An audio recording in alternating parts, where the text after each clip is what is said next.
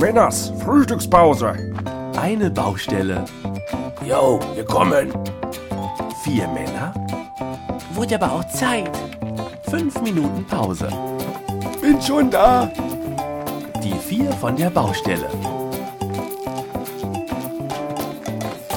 Also, wenn ich sowas hier schon wieder lese. Was denn? Ach, jetzt verschieben die den Termin für die Fertigstellung von diesem Flughafen in Berlin schon wieder. Und keiner weiß, ob dieser Termin wiederum eingehalten werden kann. So ist das eben mit so großen Bauprojekten. Ach, was das alles wieder kostet. Oder viel schlimmer, was das schon gekostet hat. Das sollen jetzt schon über 4 Milliarden sein. Und das alles von meinen Steuern. Na, ich denk mal nicht, dass du das alleine bist, Karl. Warum denn nicht?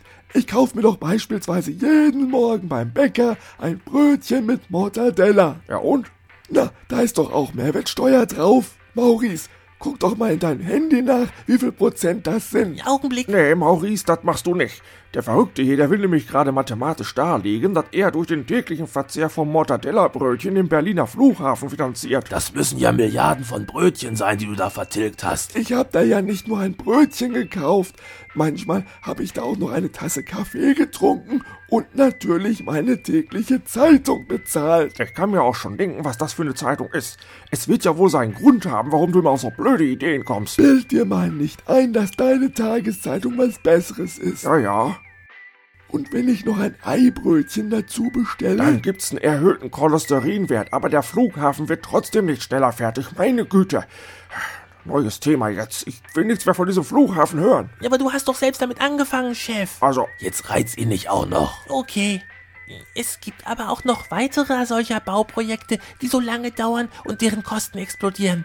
Zum Beispiel die Elbphilharmonie. Moni? Ich war mal in den 60ern mit einer Moni zusammen. Bei der sind mir auch immer die Kosten explodiert. Karl, Was der Maurice meint, ist ein Konzerthaus in Hamburg. Das ist schon seit Jahren im Bau. Ja, und von den ursprünglich geplanten knapp 80 Millionen ist man jetzt schon bei weit über 500 Millionen angekommen. also jetzt mal ernsthaft. Sind die Planer solcher Projekte denn alle völlig unfähig? Bei der Elbphilharmonie war es wohl so, dass man sich irgendwann zwischendurch gedacht hat, dass man da noch einen Konzertsaal dranhängen könnte. Dann war da noch was mit irgendwelchen Klimaschichten, was nicht gepasst hat. Und zum Schluss hat man noch vergessen, dass die Fensterputzer vor den Fenstern ja auch noch Geländer brauchen. Dieser ganze Sicherheitsschnickschnack immer. Geländer für die Fensterputzer. Als nächstes kriegt der Platzanweiser in der Elbphilharmonie noch eine Warnweste und einen Schutzhelm und die Klofrau muss an den Toiletten bei ihren Kunden den ordnungsgemäßen Sitz der Sicherheitsgurte kontrollieren. Karl, Ist doch wahr. Gibt's denn heute überhaupt noch Berufe, die in irgendeiner Art und Weise gefährlich sind? Naja, also mir fällt auf Anhieb jetzt auch nichts ein. Ich hatte mal einen Nachbarn, der war Sprengstoffexperte. Dem seine Frau hat immer erst dann mit dem Kartoffelschälen fürs Mittagessen angefangen, wenn sie durchs Fenster gesehen hat, wie er den Wagen vor der Haustür parkt. Warum das? Es wäre doch schade drum gewesen, wenn sie zu viele Kartoffeln geschält hätte. Wer soll denn das sonst alles essen? Karl, Was denn? Aber äh, um noch mal kurz auf diese Elbphilharmonie zurückzukommen. Ich kann mir schon ganz gut denken, was da gelaufen ist. Also zumindest das mit den zusätzlichen Konzertsälen. Ja, warst du dabei oder was? Nee, aber ich sag nur Filzschreiberkappe. Verstehe ich nicht. Ja, pass auf. Bei mir in der Küche, da hängt so eine Tafel an der Wand. Ja, die Dinger, die kenne ich. Mit so einem Filzschreiber und einem Schwämmchen. Genau. Da wird zum Beispiel der Reinigungsplan draufgeschrieben, äh, wer wann mit dem Staubsaugen dran ist, mit Klo putzen, Müll rausbringen. Jetzt kommt zu Potte. Ja, ja. Irgendwann war plötzlich die Kappe von dem Filzschreiber weg und das Ding ist ausgetrocknet.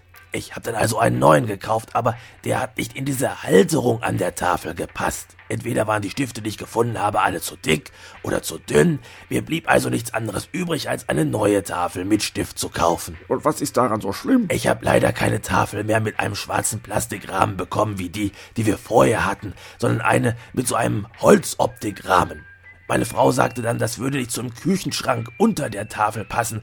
Und dann, dann hast du auch noch einen neuen Schrank gekauft. genau. Ha, Und garantiert hat der Schrank dann nicht mehr zur Tapete gepasst, was? Nein, es war der Bodenbelag. Äh, das schwarz-weiße Kachelmuster musste raus und frischen Laminat mit Holzbohlenoptik weichen.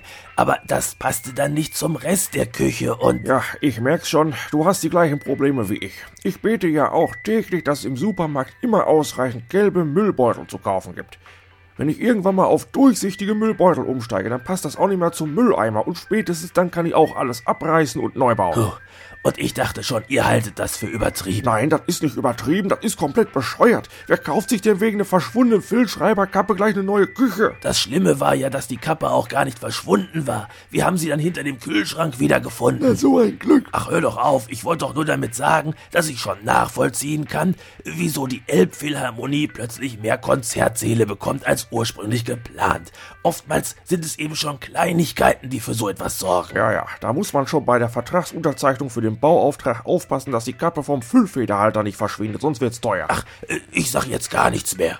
Äh, mal was anderes, wo wir hier gerade so über langatmige Baustellenprojekte reden. ähm, äh, Wie weit liegt ihr denn so im Zeitplan für die Fertigstellung des alten Wohnheims, an dem ihr da gerade baut? Denn ich will da ja später einziehen und muss auch irgendwann die Kündigung für meine Mietwohnung fertig machen. äh, der Zeitplan. Also, äh, eigentlich liegen wir ganz gut im Zeitplan, ja. Wie lange seid ihr da jetzt eigentlich schon dran? Also, so zwei Jahre dürften's schon sein, oder? Ich glaube schon. Ja, äh, und wann wird das endlich fertig? Oder soll ich besser mal nachfragen, ob ich später noch ein Zimmer im neuen Berliner Flughafen kriege, weil's da schneller geht? Jetzt reicht's aber hier. Schluss aus Feierabend. Frühstückspause zu Ende. Noch Menno. Tja, Karl, auf das Thema Zeitplan ist er nicht gut zu sprechen, aber wir bleiben dran. Dann wollen wir mal wieder. Ja, ja, ihr macht das schon.